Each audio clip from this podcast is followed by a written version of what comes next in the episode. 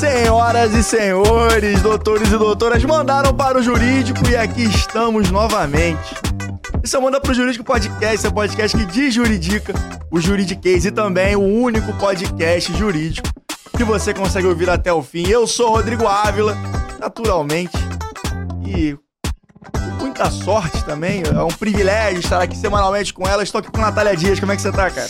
Eu tô muito bem, me senti assim, um de frente com o Rodrigo. Achei que já vi uma pergunta assim, um Natália Dias por Natália Dias por Natália Dias. Então eu já vou, já vou começar então com uma pergunta lá, Marília Gabriela. Fala. Uma notícia. Uma notícia.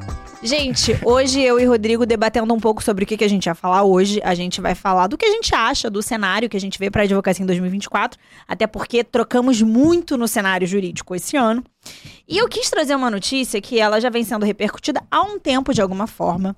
É... O nosso querido ministro, atual ministro Barroso, que inclusive trouxemos a filha dele aqui, um episódio muito legal. Um dos melhores. Com a Luna Barroso, incrível, incrível. muito bom mesmo. Assistam, muita informação. Ele já tem falado muito sobre a linguagem simples, isso pregando como a linguagem simples é importante.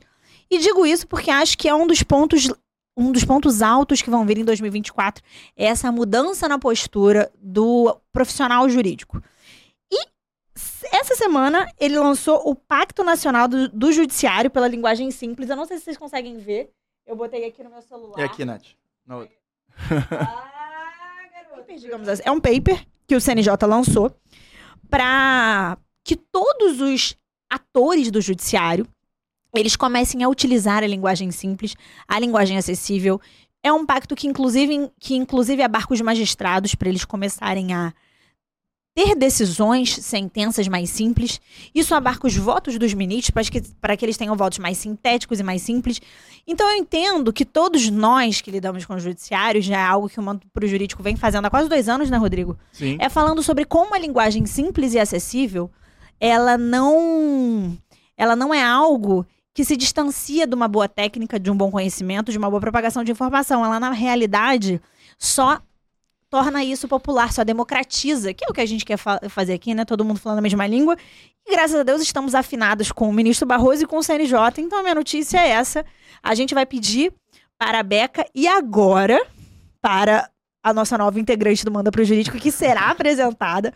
Colocar no link na descrição para vocês acessarem. O paper tá bem bacana o, a cartilha, né? Tá bem bacana. É, isso aí não é nada de novo. Se você pegar qualquer texto, artigo, livro que o Barroso já escreveu. Assim, Sim. Se tem um cara que poderia fazer isso e faria muito sentido, é o próprio Barroso. É, eu lembro que eu li o, o, livro de controle de constitucionalidade dele, lá em Constitucional 3. Livraço, inclusive, para quem quer se especializar, aprofundar na área, fica a dica aí do livro dele, que é muito bom. Tem uma capa diferente, verde, com com grenar, com um negócio meio marrom, é bem diferente. Não, não parece um livro de direito, se você vê a capa. E. Inclusive, a maneira como ele se comunicava também nas palestras que eu assisti dele foram fonte de inspiração para talvez criar assim essa nossa ideia. Sim. É, é uma referência para mim. Então, fico feliz que estejamos alinhados com o que tem, que o Barroso trouxe e também tô feliz que a gente teve essa visão antes dele, né? Chegou primeiro do ministro, pô. Já pensou, e agora a gente pode falar isso. Ai, meu Deus, chegou, a gente chegou quase junto, né? A gente só chegou numa outra tendência. Barroso, você é. está mais do que convidado é verdade. para sentar aqui e a gente saber quem nasceu primeiro, o ovo ou a galinha. Ou é o manda pro jurídico falando de comunicação acessível, ou é o você, senhor ministro. É, inclusive seu DNA já sentou nessa mesa também. Então tá mais convidado. Tem motivos familiares aqui para você. É verdade. Pra você é chegar. Verdade, Mas, verdade. cara, muito feliz é, de ver isso aí, essa tendência. Porque um dos motivos no, no qual eu, eu talvez tenha me motivada a me comunicar era uma raiva, uma raiva, não uma raiva, mas uma inquietação, uma agonia de ver esse tipo de comunicação e eu via que, assim, tentando ilustrar uma ponte, era uma ponte quebrada com a outra pessoa que estava ouvindo. É, o cliente, o, o público mesmo, quando você vai é, escrever um texto informativo, sei lá. Uhum. Então, é, é uma iniciativa que não começa com o Barroso, né? Não começa com esse paper, na verdade. Com o Barroso Sim. também começa. É, mas que sobe degraus agora na, na, no projeto, né? Que, que, a, que a comunicação jurídica seja cada vez mais democratizada para todos nós. E agora, buscando novas tendências, não só a comunicação simples, é, a gente vai tentar trazer aqui é, o que entendemos como o grande. Como, vai- como será o jogo em 2024? Quais são as novas tendências ou as tendências que continuarão a seguir? Porque eu entendo que aqui no Manda pro Jurídico essa mesa aqui é uma mesa muito sortuda. Porque tudo que a gente vê acontecendo no noticiário, a gente escuta antes aqui no Manda pro Jurídico. Isso é verdade. Então, o que você. Inclusive as fofocas. É verdade. Isso aí. Inclusive, tem uma aí que saiu no Direito News recentemente, no Migalhas, ó. Que a gente, que um- de um tal artista aí, clássico, famosíssimo da música popular brasileira, a gente já tá sabendo tem uns dois meses. É, só que a gente não pode falar por motivos de, de ética com os nossos. Depois a gente traz a colegas. réplica aqui. É, inclusive, se quiser falar, é, vai ser uma honra. Você sabe- quem, com quem eu tô falando. É, mas, enfim. O, e essas tendências estão vão, vão seguir. Uma delas, que pra mim, assim, é, às vezes a gente tem que falar o óbvio muitas vezes para que o óbvio se torne uma coisa para todo mundo. E a questão da transformação digital no direito é, é, é uma. Às vezes eu, eu me sinto abençoado, mas às vezes eu me sinto um pouco é, incumbido de uma missão, né? De, de implementar certos mantras. O Bruno Feigelson faz isso muito bem também, Uhum. a Tainá Carneiro faz muito bem Muito. isso. De repetir, spread the word, né? Sim. espalhar a palavra para todo mundo ouvir, que quanto mais gente ouvir, é melhor. E com certeza a pessoa que está te ouvindo pela primeira vez vai ser impactada, entendeu? E a pessoa que já ouviu algumas vezes vai absorver cada vez mais aquela, aquela mensagem. E a transformação digital é um exemplo disso, né, Nath? Eu acho super, Rodrigo. Eu acho que hoje, gente, nosso objetivo aqui talvez seja elencar alguns pontos é, do que a gente viu em 2023, do, que a gente entende que vai ser uma tendência em 2024. E eu poderia dizer aqui que eu acho que tem dois, duas grandes macroáreas que vão se desenvolver de forma muito forte em 2024, porque ela já vem numa tendência talvez desde 2019, assim. Que eu acho que a gente pode falar de tecnologia, que é o avanço tecnológico, que inclusive a gente está falando sobre a utilização de inteligência artificial. E eu acho que do outro lado, que é a outra ponta que se desenvolve a partir disso, é a humanização. Então eu acho que tem dois grandes pontos que vão nortear o universo Engraçado jurídico. que são paralelos, né? Mas no final acabam se E encontrando. na realidade eles se complementam, porque se você começa a pensar que você vai começar a utilizar a ferramenta tecnológica, a inteligência artificial, para conseguir otimizar todo o seu trabalho jurídico, você entende que as relações humanas, o seu comportamento, o comportamento que vai te levar a uma liderança, o comportamento que vai te levar a ter mais clientes, ele tem a ver com o seu desenvolvimento humano. Sim. Então, por isso que na realidade eles em algum ponto parecem opostos, mas eles são completamente complementares. E outra coisa também que eu acho importante com relação à tecnologia e como utilizar ela em prol da carreira, é, e eu acho que em alguns, alguns núcleos isso já é muito comum, mas o conceito de omnichannel, né? De, Uhum. É engraçado que a gente fez uma consultoria de comunicação digital para o Manda para o Jurídico, mas é, esse conceito omnichannel, em síntese, é o que, ele- o, que o nosso amigo falava, que era é, aumentar os pontos de contato com a audiência. Então, esteja onde a audiência está naturalmente. É, porque, naturalmente, tem algumas palavras, umas palavras chavões, assim, né? Que todo mundo fala, não, marketing digital. É, sei lá, tráfego pago. Não, beleza, isso tudo é necessário, mas como fazer isso? Qual é a estratégia? Eu acho que a gente tem que sair do, do, do chavão e começar a pensar em, na implementação dessa, aí- desses chavões, né? Porque, claro, se, se é chavão, se é clichê, é porque deu certo. Mas como fazer isso que é o desafio. E eu acho que, assim, pegando um gancho do que você está falando, eu acho que um, dos, ou- um outro ponto que está também dentro dessa macro área, que é a humanização, é a experiência do cliente, que eu acho que de alguma forma está relacionado a isso que você está Com falando, certeza. que é uma forma de se conectar. Quando você traz a experiência do cliente no universo jurídico como centro, isso é uma certa espécie de inovação. É um diferencial no atendimento. E há um tempo atrás, se você parar para analisar os grandes escritórios e até as empresas, o jurídico dentro de uma empresa, você não se preocupava com o cliente. Às vezes você se preocupava, óbvio, com uma boa prestação de serviço, mas não com a experiência do cliente. Hoje em dia você vê várias vagas, inclusive Pri, Brandão maravilhosa, veio aqui e falou sobre isso. Vaga que fala Gabi sobre Varela também falou sobre Gabriela isso. Zen. Varela, que falou numa área de contabilidade sobre a experiência do cliente, o cliente como centro. Então, ainda nesse ramo que a gente pode trazer aqui nessa espinha dorsal de humanização, tem você trazer profissionais para dentro de escritórios e para dentro de empresas que tratem da experiência do cliente. Dentro de uma empresa, tanto o cliente interno quanto o cliente externo, e por cliente interno eu falo pessoas de outras áreas que você convive, cliente externo, o cliente obviamente externo, em escritórios, o cliente externo. Eu acho que isso vai ser uma tendência muito sólida, porque é o cliente no centro, é a forma de você se comunicar com o cliente. E nessa comunicação com o cliente barra marketing me remete a uma coisa que a gente sempre fala no Manda pro Jurídico, no Behind the Scenes, que eu tenho certeza que vai vir muito forte, que é um tema que você gosta. E aí a bola é tua, que é marketing de conteúdo.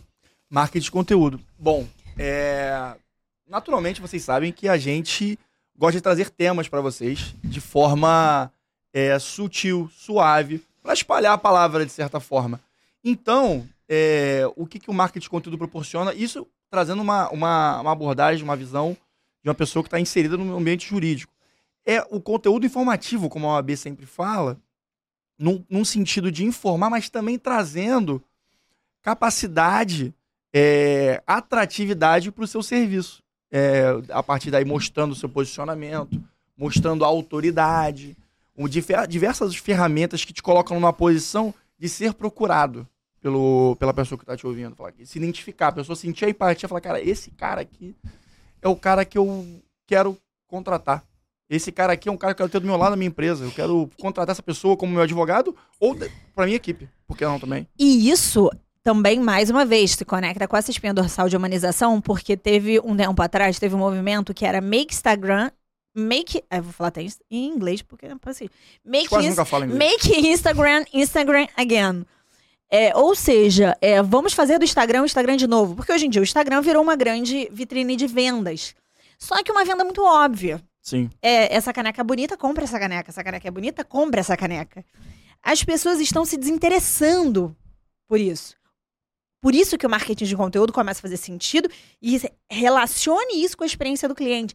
Então, veja bem que a gente já falou aqui várias áreas, e dentre elas, objetivamente, a gente está falando sobre como a experiência do cliente vai empregar no universo jurídico e como pessoas voltadas para marketing especificamente jurídico vão começar a ter espaço.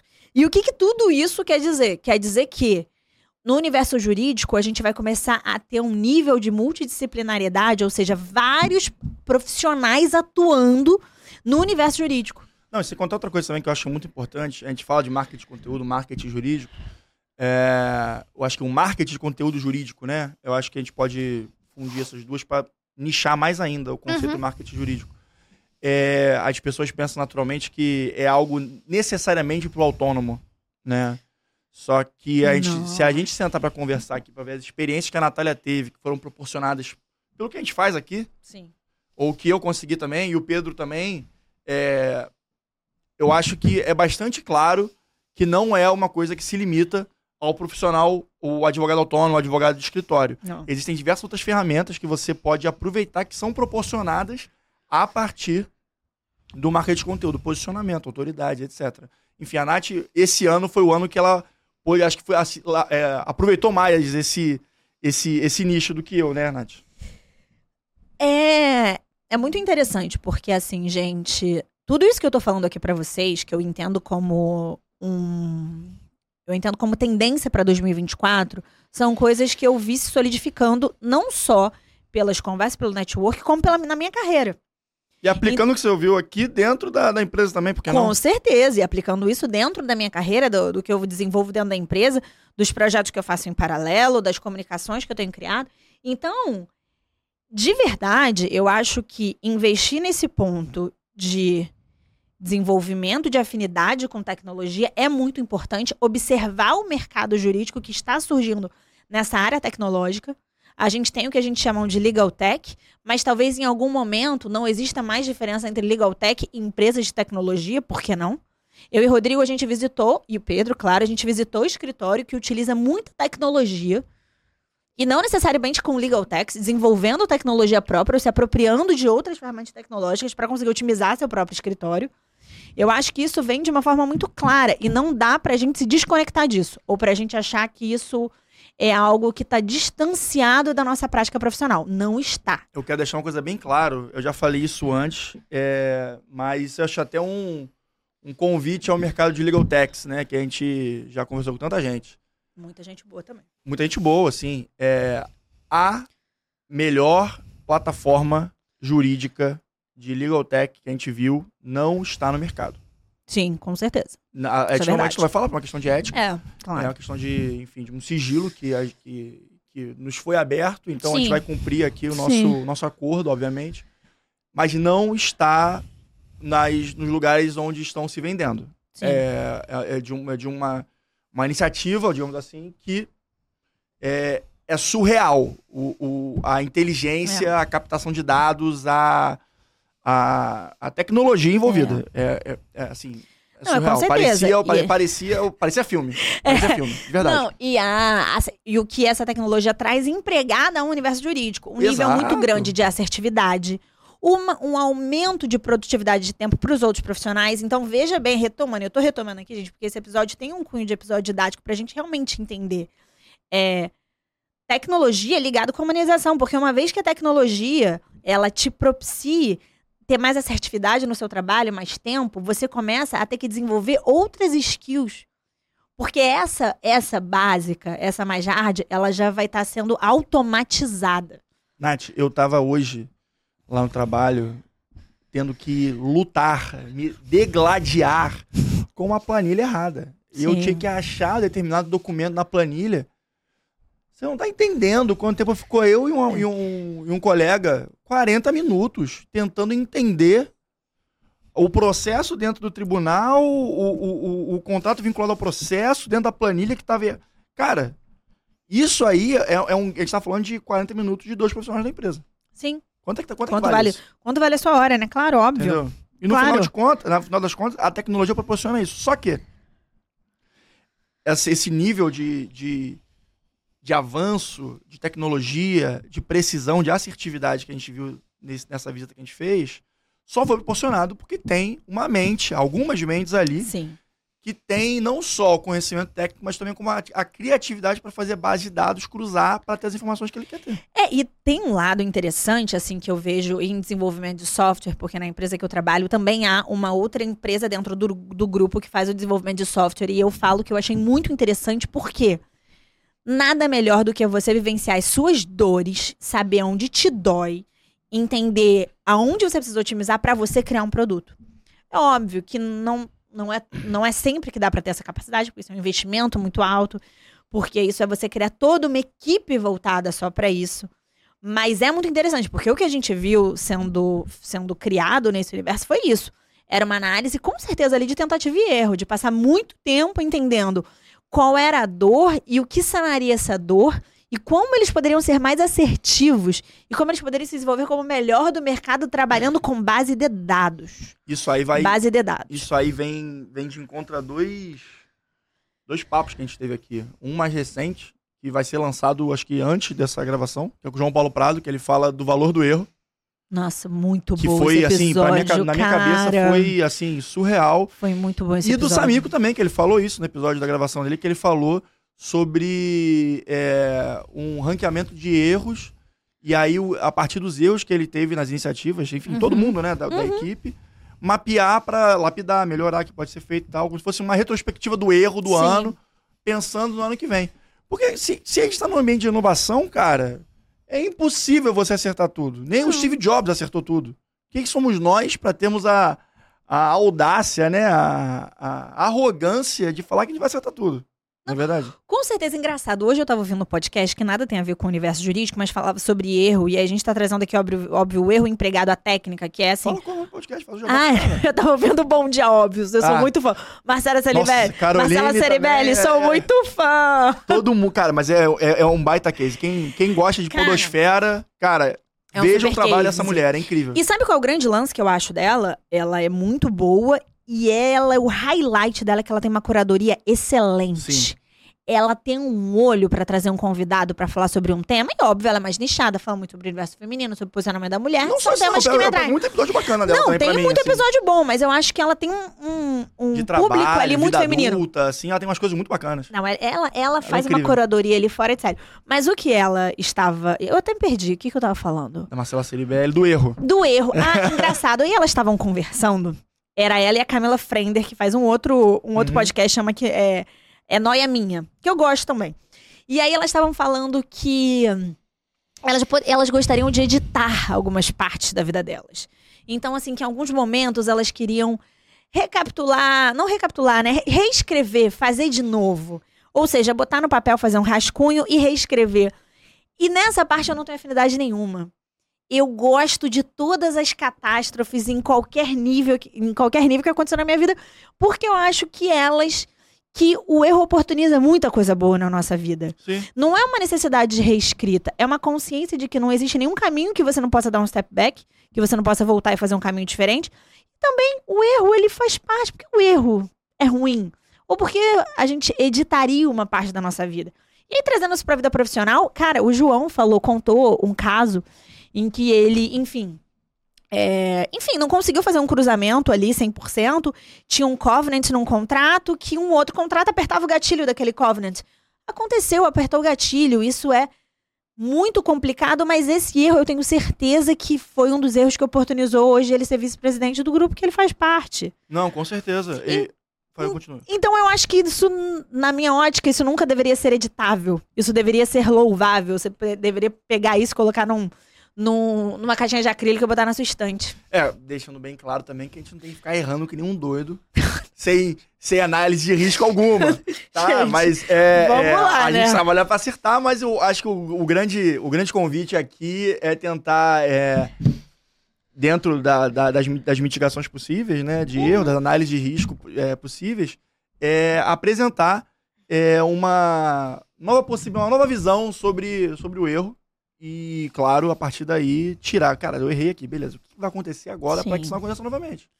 É. É, gente, pelo amor de Deus, né? Não é, errei, fila de erro, erro hoje, erro amanhã, não. Porque aí não tem espaço no mercado de Porque, trabalho. porque no, no- no universo jurídico, Nath, eu entendo isso, a gente é- a pressão é muito grande, não só da responsabilidade do serviço, como também de, do ambiente corporativo, de, Com de- ou ambiente do Com escritório. certeza. É, existe uma, uma um tabu sobre isso, né? Eu, eu, eu, eu não sei dos outros mercados, imagino que também, mas dentro da ótica jurídica eu vejo muito isso. É, todo mundo fica sabendo, vira fofoca quem errou, quem fez É, aquilo, quem fez sim. aquilo. Mas eu entendo também que quem não arrisca também, claro, dentro da análise de risco é, necessária, não alcança novos degraus, novos passos, não desenvolve. Eu acho que riscos calculados são interessantes sim. E por isso, gente, vou se acertando na pauta, que é falando sobre a tendência de 24, é, quando a gente fala de tecnologia ou implementação de tecnologia, e, por exemplo, quando a gente fala de tecnologia na área do direito, unido a, essa, a esse viés de multidisciplinariedade, você está falando de uma área de legal operations, que é uma área que eu tenho certeza absoluta que vai se solidificar Com em certeza. todas as empresas do Brasil e escritórios, você está pegando uma ideia eventualmente tentativa e erro, porque para você conseguir parametrizar, você conseguir criar dado, você conseguir fazer uma análise de dado, num primeiro momento você vai errar ou você vai tomar decisões que talvez não sejam ideal. E aí você tem que ter a consciência e conseguir enxugar o projeto que você fez e fazer com que ele tome outro rumo. Mas, mais uma vez, dentro do que o Rodrigo falou, utilizando uma visão muito clara de mercado. Que, por exemplo, é essa que a gente está dando. E aí, repetindo, você pega a ideia de tecnologia, a ideia de multidisciplinariedade, então talvez exista uma área que vai tratar de legal operations, que quem vai tocar é um engenheiro de produção. Sim. Não é um advogado. Sim. A gente conhece alguns que, que com são certeza, dessa área. com certeza, a gente conhece. Assim como o compliance também não é, não é, não é por necessariamente, exatamente, necessariamente composto Inclusive, é recomendado que não, tenha, não tenham só advogados. A gente teve, a gente teve- o, o João falou o caso do que ele, que ele te- teve dentro do- das, das escolas. João, você viu que a gente amou a sua entrevista, né? Cara, A gente tá aqui, Não, ó. a verdade é a seguinte: quando eu falei, cara, tem um caso com gato que eu queria saber se você poderia comentar. Aí ele falou, é aquele? Eu falei, esse mesmo. Ele, vamos pro palco. Aí eu falei, pô, gostei do cara. O cara é, o cara é firme, gostei dele. Não, é muito incrível, né? É. Tipo, muito incrível. Não, porque demais. é aquele lance que ele tá falando do erro, né? Que ele, ele entende que fez parte pra, Claro, pra claro. o grupo tá onde tá agora. É, não momento. tem que ter um washing do erro ou um botar um erro ali debaixo do tapete. Comenta, então. Eu acho que a gente está no momento da pauta É com ISG frio. e tem que ter mesmo. Uhum. Eu acho que é uma coisa super interessante. Inclusive, semana que vem, eu não sei se vai semana que vem ao ar, semana seguinte desse episódio, mas a gente vai trazer uma pessoa incrível aqui que é muito ativa na pauta ISG. Mas eu acho que a gente começa, está na hora da, de nós nos policiarmos e a- os- as grandes empresas, as iniciativas IS- ISG se policiarem para uma eventual superexposição das iniciativas e a falta de efetividade delas também. Porque eu tenho, eu, eu confesso que tendo um olhar mais crítico e conhecendo melhor as, as implementações, muitas vezes acabo me frustrando é, com a com a realidade dos fatos. Eu concordo com você, mas eu acho que isso é um movimento de adaptação do mercado. Concordo, mas eu gente acho que fala- 2024 é um ano é, pra isso. Quando a gente fala de SD, a gente fala inequivocamente de um mercado novo, principalmente dentro de um ambiente tradicional, se a gente estiver focando só no universo jurídico. E eu acho que a gente vai ver uma, um ajuste do que de Concordo. fato é, precisa ser feito em termos de ambiente, em termos de diversidade, em termos de governança. E SD é um tema gigante. A gente tem um pilar muito grande. Semana que vem a gente vai trazer uma pessoa incrível que vai tratar sobre o tema de diversidade. Mas a gente já trouxe gente aqui para falar sobre o tema de governança. E eu acho que isso é. Agora a gente só não trouxe alguém aqui para falar de meio ambiente. Fica aí, se alguém tiver uma Ó, sugestão. Meio ambiente, environment. A gente não trouxe alguém Seria bem legal, legal. para falar só sobre Inclusive, a environment. gente tem que comentar que tá- o caso da Braskem agora que tá chegando é, o- é Sim, um caso que com vai certeza. ter muita repercussão ainda. É, Eu, eu, eu dei uma palestra junto com um, um gerente jurídico da Braskem. é, Eu posso falar com acho que ele vai ele. querer falar agora. Não, agora será? Mas enfim, 5 de na Fenaló, na Fenaló. Mas enfim, tudo bem. Em alguma outra semana que vem, ano que vem, a gente trata sobre isso. É, Mas eu acho que vai haver um ajuste. eu vai acho que é um fato ajuste, eu acho que vai acontecer, mas eu acredito que em 2024 a gente vai começar a ver alguns sinais desses ajustes de maneira mais agressiva. Porque, gente, eu entendo que não adianta nada é, a gente divulgar essas iniciativas se na prática elas não são bem implementadas. Pô, eu contratei uma, um- uma pessoa uma pessoa preta, uma, uma, uma profissional preta, um profissional preto, contratei uma pessoa com alguma deficiência física, enfim, perfeito. Tá bom. Mas como é que tá o, o ritmo de trabalho dela? Como é que tá o ritmo de trabalho de toda a coletividade do seu, da sua iniciativa, da sua organização? Tá, os direitos de trabalho estão sendo respeitados? Com certeza. Isso é uma questão que tem que ser levada em conta. Como é que tá a saúde mental dessa galera? Com certeza. Eu, eu acho que vai haver um ajuste, que vai haver começar uma demanda do mercado e aproveitando o tema demanda do mercado, dando uma leve é, mudada. Deixa eu só complementar então. Porque Complementa. a forma tá sendo mostrada pra todo mundo, né? Mas e o conteúdo? O conteúdo é o dia a dia. O conteúdo é a rotina que ninguém vê, cara. Ninguém vê. A gente escuta só, mas vê, ninguém vê. A gente escuta ali na boca pequena. Fofoquinha. O que acontece? O mercado, o mercado, o mer... O mercado todo é um trabalha com a fofoca, gente. A verdade é essa. É, mas isso, isso, não vai aparecer no LinkedIn, isso não vai aparecer, enfim, nas palestras. Isso acontece em, em outros meios que não são muito falados. E essa caixa de Pandora aí, cara, uma hora vai explodir. 2024 Concordo. tá aí. E eu acho que a gente já vem começando a fazer uma coisa que como é que caixa de Pandora explode no no ambiente corporativo e mercadológico por dinheiro e dado. E, no- e ultimamente os, os dados têm vindo da avaliação do dinheiro, como a gente fala de contabilidade, quando a Sim. gente fala dessa análise. Nesse sentido de dado, o que, que a OAB fez? Que eu dei uma olhada hoje, achei incrível. Eu vou pegar cola aqui. Cara, eu eu, não decorei vi. pra vocês. Eu quero até que você faça um, um quiz comigo. Eu vou fazer um. Ah, vou fazer um quiz. Beleza, Eu vou não vi, fazer. não vi gostei, nada. gostei, uma boa ideia. Ó, a OAB, a Ordem dos Adv... a a OAB, o Conselho Federal da OAB, ela fez pela primeira vez uma pesquisa sobre o perfil da advocacia brasileira. Legal. Então, os dados ainda não estão concluídos, mas eles já foram apresentados de forma parcial num evento que teve em Belo Horizonte com a Conferência Nacional da Advocacia. Eu acho que foram mais de 22 mil advogados na Conferência Nacional de Advocacia. E ela traz dados muito relevantes, principalmente quando a gente fala ah, quais são as tendências do, do universo jurídico em 2024. A gente falou de tecnologia e humanização. Quando a gente fala de tecnologia, a gente muitas vezes está pensando num desenvolvimento de legal, Lotex, você está falando de inteligência artificial generativa, a gente está lá. Só que olha como é que é o perfil do advogado no Brasil. Ó, um aqui que eu já vou dar de cara para você. 52% dos inscritos no AB tem menos de 10 anos de carreira. 52%? Tem menos de 10 anos de carreira. Caramba, não, não, não conseguiria prever isso, não. Agora, quero que você chute pra mim qual seria uma porcentagem entre os advogados que atuam no interior do Brasil e os advogados que atuam em capitais. Interior eu chutaria 40%. 53,58% dos advogados atuam exclusivamente no interior. A advocacia de interior é um mercado gigantesco. Eu tenho um colega meu, Max, inclusive, grande abraço. Ele é advogado trabalhista no Nordeste. Feira de Santana, Salvador, Uhum. Recife. O cara tá muito bem sucedido lá, ele tá muito feliz, cara. É assim, ele é nordestino também. então é, é mas local. aí já não é interior, né? Não, mas Você tá o- falando o de foco dele é- capital. o foco dele é Feira de Santana. Entendi. Tá ali não. Entendeu? Agora, olha esse dado, pessoal. 20 salários mínimos, o salário mínimo tal que é 1.300, 1.300 reais. É. Então vão 20 salários mínimos, sei lá, é 23 mil reais. Gente, sei lá, tô chutando, não sei fazer essa conta exata agora. Quantos por cento dos advogados você acha que ganha mais de 20 salários mínimos? 20 salários mínimos, nós tá falando de 26 mil reais. É. Mais ou menos. Acho Sei lá, aí se você fez a conta mais certa do que eu. Eu falei com 23. mão. Eu fiz com mão. 26, então tá bom. Ah. É, eu chutaria mais de, mais de 20 salários mínimos, 3%. 4%. 3? 2? Tá frio. Tá frio. Tá 2, 3, tá frio. Ah, então 4? Tá quente. 4, 5%.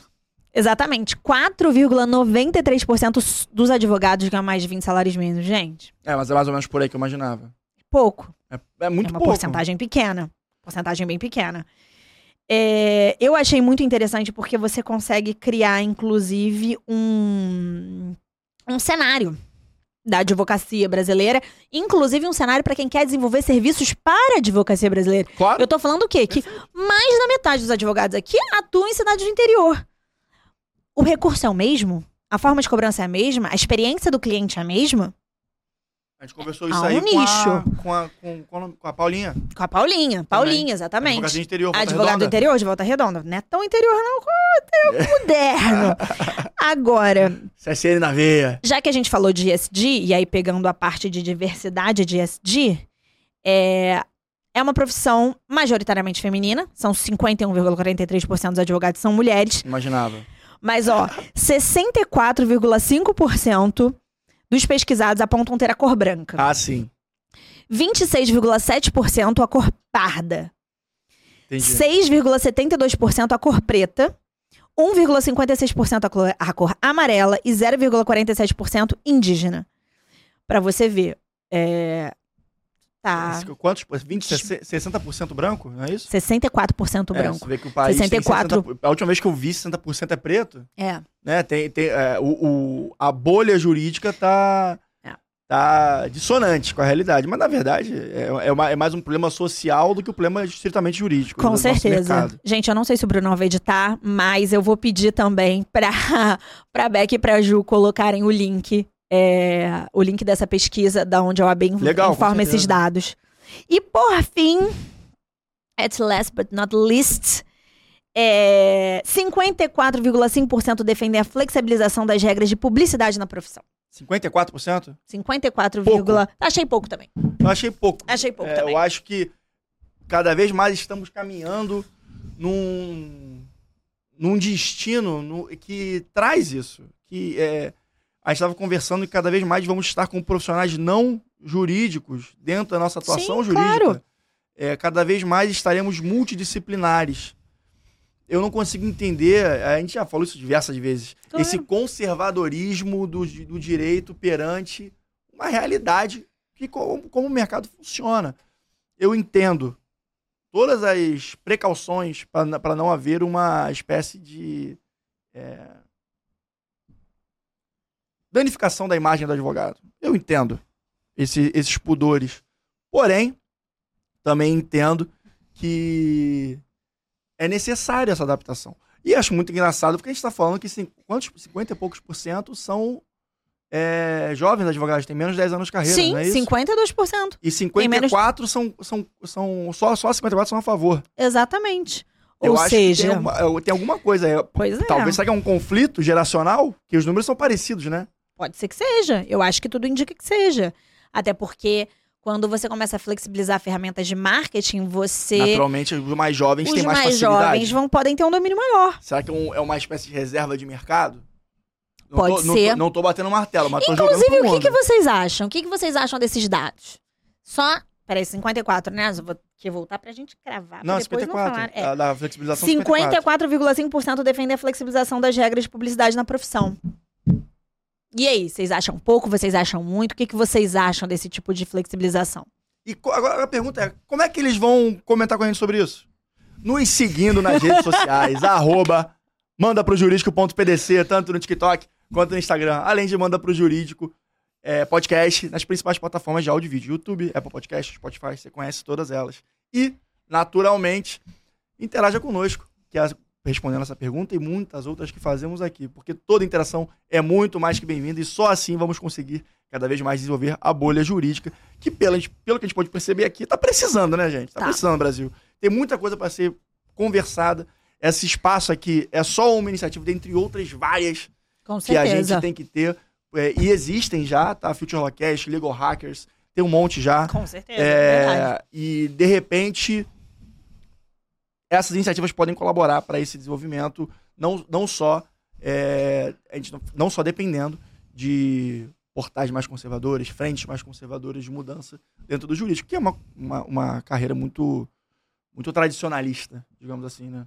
Sejamos a mudança que queremos ver no mundo. É isso que a gente É. faz. Se a gente quer um. No caso, eu, Rodrigo e Pedro, queremos um mundo colaborativo, com linguagem acessível, em que a gente possa falar sobre tudo, em que a gente possa se permitir ao erro, inclusive um erro gravado. Aqui, muitas vezes, eu, Rodrigo, o Pedro, a gente fala alguma coisa, a gente fala, não vai pro ar assim mesmo, gente porque faz porque faz parte, a gente É. se corrige, corrige no ar, corrige 10 minutos depois.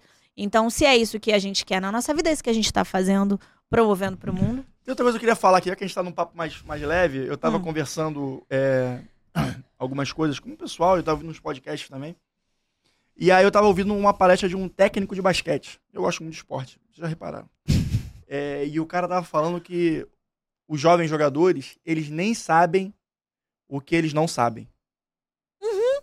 Então, Uhum. Nossa, adorei, é- perfeito. É muito bom, né? Sim, perfeito. E aí eu acho que vale muito pra nós. Assim, eu, me Claro. considero isso porque eu, é, eu acho interessante a gente ter esse mindset pra até ser um exercício de humildade na nossa carreira. Porque, claro que quanto mais você pratica a sua carreira, mais você sabe, sendo assim, essa, essa, esse, esse pensamento vai diminuindo um pouco. Mas sempre vai ter algo novo pra saber e sempre vai ter algo, algo novo que não tá nem no seu radar que você vai aprender, cara. Nossa, com certeza. E é Então, e para jovem advogado isso é fundamental, pra tirar o peso do, do, da questão- lance do erro que a gente estava falando. Sim.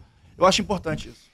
E eu acho que essa foi uma das razões que eu quis trazer ess- esses dados que o, que o Conselho Federal do OAB está compilando e está trazendo, porque é, sentamos aqui, eu e Rodrigo, num grande centro, trazemos pessoas que estão em, em empresas de referência, que estão em escritórios de referência, vamos em congressos que tem muita, muitas pessoas, mas o mundo ele é muito maior do- até do que a gente está conseguindo alcançar. Então, você trazer esse tipo de percentual, esse tipo de análise, estatísticas de dado, te traz uma outra dimensão e até para pensar melhor no mercado, pensar onde você pode entrar no mercado, o que é que você pode fazer no mercado, para quem você pode advogar, qual é o seu perfil de advogado. E é interessante, porque você traz uma outra análise, isso é muito importante. Somos muitos no Brasil, né? Advogados somos muitos. E não precisamos todos fazer a mesma coisa, trabalhar da mesma forma, ir Uhum. para o mesmo lugar, pleitear o mesmo cargo. Podemos ampliar o nosso espectro. Manda para o Jurídico está aqui para a gente ampliar mesmo, para trazer alguém para falar assim, cara, você pode ser um advogado que trabalha com experiência do cliente dentro de um escritório. Você não precisa ser o advogado que peticiona. Você não precisa ser o advogado que despacha com o juiz. Não precisa. Porque existem outros espaços que estão se desenvolvendo dentro do universo jurídico. Você pode ser um advogado em que seu colega, ele é um engenheiro. Porque ele está trazendo um fluxo de processo, procedimento, análise de dados para sua para sua área. Eu tô fazendo um fluxo para um, pra um, pra um procedimento Não é mole, não. lá na- no trabalho. Cara, é muito difícil. É muito difícil. Eu achava que, eu achava que era assim. Falei, não, eu, eu vou. eu- eu- a questão é eu entender o processo. E o fluxo é, é- é relativamente simples. Não. Meu irmão, Não. é difícil pra caramba você Não. botar toda a informação dentro de uma coisa que seja é, didática pras pessoas. Sim, claro. Nossa, é muito difícil, cara. É- é- é- isso aqui é um, é um desabafo meu. É, porque é- eu não tinha essa noção. Eu não tinha essa noção. Não, não é. E aí entra mais um aspecto legal da gente falar, que eu acho que isso já vem muito claro, e é sobre design thinking. sobre pensar, inclusive quando você consegue mapear um cenário, na a, a forma como você vai conseguir passar essa informação, digamos, para outras áreas. Exato. Às vezes não é só criar um dashboard ou, eventualmente, nesse caso, um fluxograma. Às vezes você tem que ter uma linguagem de design thinking para passar. Então. E aí que tá a inovação, né? A criatividade é a ideia. A gente, é até o livro, né? Uhum. Criatividade é comportamento, inovação é processo. Com certeza. Você inovar uma, uma, uma ideia é, que é o grande lance. Você só ter a ideia, cara, ideia todo mundo tem. Eu tenho certeza que alguém inventou o avião antes do Timon. Entendeu? Tem até briga com Tem isso. até briga por isso. É, um irmãos absurdo, Wright, Isso irmãos é Wright, Brasil, não é isso? O avião é Brasil. É, que é Santos Dumont, o aeroporto que eu mais entro na minha vida. Semana que vem tô lá. é, mas é, o tirar do papel e implementar que é o grande lance. E aí que vem o lance, de novo, repetindo a questão do erro. Que inovar é isso aí, cara. É uma, uma lapidação constante. Inovar é- se torna um hábito, sabia? Sim. Você começa a olhar o mundo de forma mais inovadora. Sim. Eu acho que você sai ali de uma inércia. A inércia, né? né? A inércia é uma tendência física, a gente Sim, sim. ficar onde a gente tá. E acho que você, quando começa a pensar de forma inovadora, você fica viciado em olhar o mundo de Até forma o seu inovadora. ócio muda. Total. O ócio, fica, o ócio vira uma, uma questão de observação, um desenvolvimento de algum pensamento. Você, você não fica parado. Não, Rodrigo, meu ócio, meu ócio é ócio. Não, eu gosto muito do conceito de ócio criativo. Cara, teve. Porque tem, tem dias que você, cara, você tá muito saturado. Você tá muito saturado, você não aguenta mais fazer nada. Só que você fala, cara, eu de 10 minutos. E aí você tira esses 10 minutos. Mas você para e, e começa a pensar, aí vê alguma coisa, lê alguma coisa. Rodrigo, Acho- não, não compartilho eu desse seu disso, eu momento. conceito. Eu, eu te recom- eu, eu te convido a, a, a, Eu- a- a beber essa fonte Outro também, cara. dia, eu cheguei em casa. Tem um Porque tempo. tudo é referência. Deve ter umas três semanas. Eu cheguei em casa e eu tomei banho, eu deitei na minha cama e eu coloquei o seguinte filme: Mega Tubarão 2. Veja bem que eu não vi Mega Tubarão 1. Eu só botei Mega Tubarão 2 porque era o que tava anunciando ali, sei lá, num streaming da vida Netflix, sei lá, HBO. E eu botei Jason Stanton. Eu nunca tinha visto nada daquele cara. Aí eu comentei Pô, com um é amigo famoso. depois. Eu tenho comentei uma coisa, isso com um amigo depois. Ele falou assim, Natália. Esse é o passo antes do burnout, tá? Esse, não, esse é aquele momento que você chega em casa, você quer que, que a sua frequência cerebral seja assim, parada. Eu tava nesse momento. Sabe, então, é, assim. um, um dos fatores, um só, um só, tá? Tem vários. O crescimento do Casimiro, eu acho que é isso também. Você acha? Eu acho que muita gente que fala, cara, eu só quero chegar em casa e ver um Casimiro, comer um negócio e ficar de É. boa. Entendeu? Mas porque o Casimiro, assim, ele. Eu não sei, eu não- nunca assisti Ele o Casimiro de fato. muito simples, assim. Entendi. E ele vira como se fosse um cara trocando ideia Sim, com você sobre sim. o conteúdo. Porque esse é o problema. Essa, eu sempre fui viciada em conteúdo. Sim. O meu, o meu, o meu caminhar é ouvindo um podcast. Eu também. Eu não escuto. Eu, eu até diminui meu número de músicas que eu Sim, escuto. também. eu escuto muito podcast, tô consumindo informação o tempo inteiro. Eu tô, às vezes, ficando saturada de informação. Curadoria de informação é importante. Até, o- até os momentos que você vai consumir. Fala, certeza. cara, eu quero Por ouvir isso isso aqui, que eu quis eu ver com Mega isso, Tubarão é 2 sem ter visto Mega Tubarão 1. Inclusive, assim, não sei se recomendo, era um, um tubarão pré-histórico, e aí o cara mata o tubarão, e ele mata o tubarão over and over again, mas assim, serviu ao propósito. Então, o Serviu. propósito. Serviu Nesse o contexto propósito. vale a pena? Então fica a indicação pra Serviu. esse contexto. Se não quer pensar em nada, veja o Mega Tubarão 2. O 1. O 1 já não a posso dizer. Tá não só? posso dizer.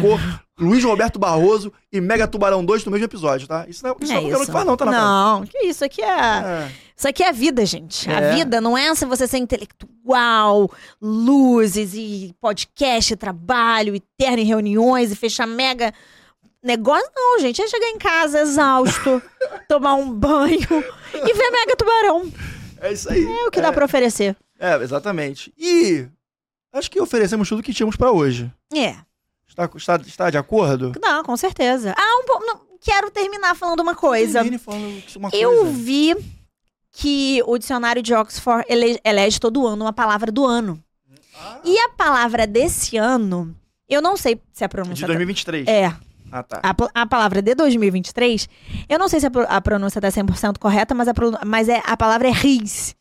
R-I-Z-Z. Que em uma análise ela significa carisma. Então, ou seja, voltando, fazendo uma recapitulação, quando a gente fala de tecnologia, é a palavra, é o tema de 2024, junto com humanização. Olha a humanização aí, nosso, a nossa palavra de 23 foi carisma. É verdade? Não pode faltar carisma. Por isso que a gente chega aqui e tira carisma, não sei da onde, pra falar com vocês. Mas a gente tira e a gente vem. É um processo, é, é, é uma, é um exercício que a gente faz e a gente vai, como qualquer coisa, como a sua academia, como a sua corrida, como o seu, qualquer coisa que você faça, é, você vai ficando melhor, né? O carisma vai aparecendo com mais facilidade.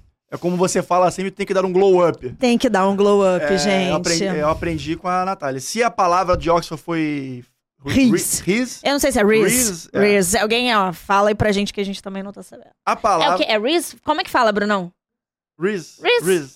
Riz. Se a palavra de Riz. Oxford Oh, foi Riz. Riz, a palavra, a expressão em inglês do Manda pro Gente foi glow up. Porque, meu irmão, o que a gente deu de glow up aqui nove da noite, quarta-feira, chovendo, E a gente, uh, é do isso. nada aqui, ó, bum, uma dose de café e vamos. Eu acho que esse é o nosso superpoder, Rodrigo. É, não, isso, aí- isso aí eu sou bom. Inclusive, eu vou ver o jogo do Vasco agora, que meu, meu glow, vai ser glow down. Vai ser uma tristeza. Gente, mandem, mandem em direct a, a, pro coraçãozinho do Rodrigo, porque, coitado, o bichinho sofre com esse Vasco. É, mais que eu deveria. Então vamos encerrar Então aqui com o Vasco. É, mas, gente, já sabem, encerrado mais um episódio aqui do Manda pro Jurídico. As considerações já foram feitas. Eu quero saber agora o que vocês pensam sobre o que a gente conversou. Porque isso aqui é um debate que a Nath está. que nós estamos propondo para vocês. Então, é, a interação não, não é só bem-vinda nesse caso, ela é necessária. Porque certeza. 2024, que a gente tá traçando aqui, não é o meu 2024, é o da Natália. É o 2024 do que a gente vê na advocacia dentro da nossa bolha. E se vocês estão conversando com a gente aqui semanalmente, vocês estão na nossa bolha, tá? Tô só dando essa informação pra vocês. Então tá bom, pessoal? interajam. E para qualquer outra dúvida, eu sei o que você tem que fazer, vocês também sabem. Manda pro jurídico, valeu? Até semana que vem, um grande abraço.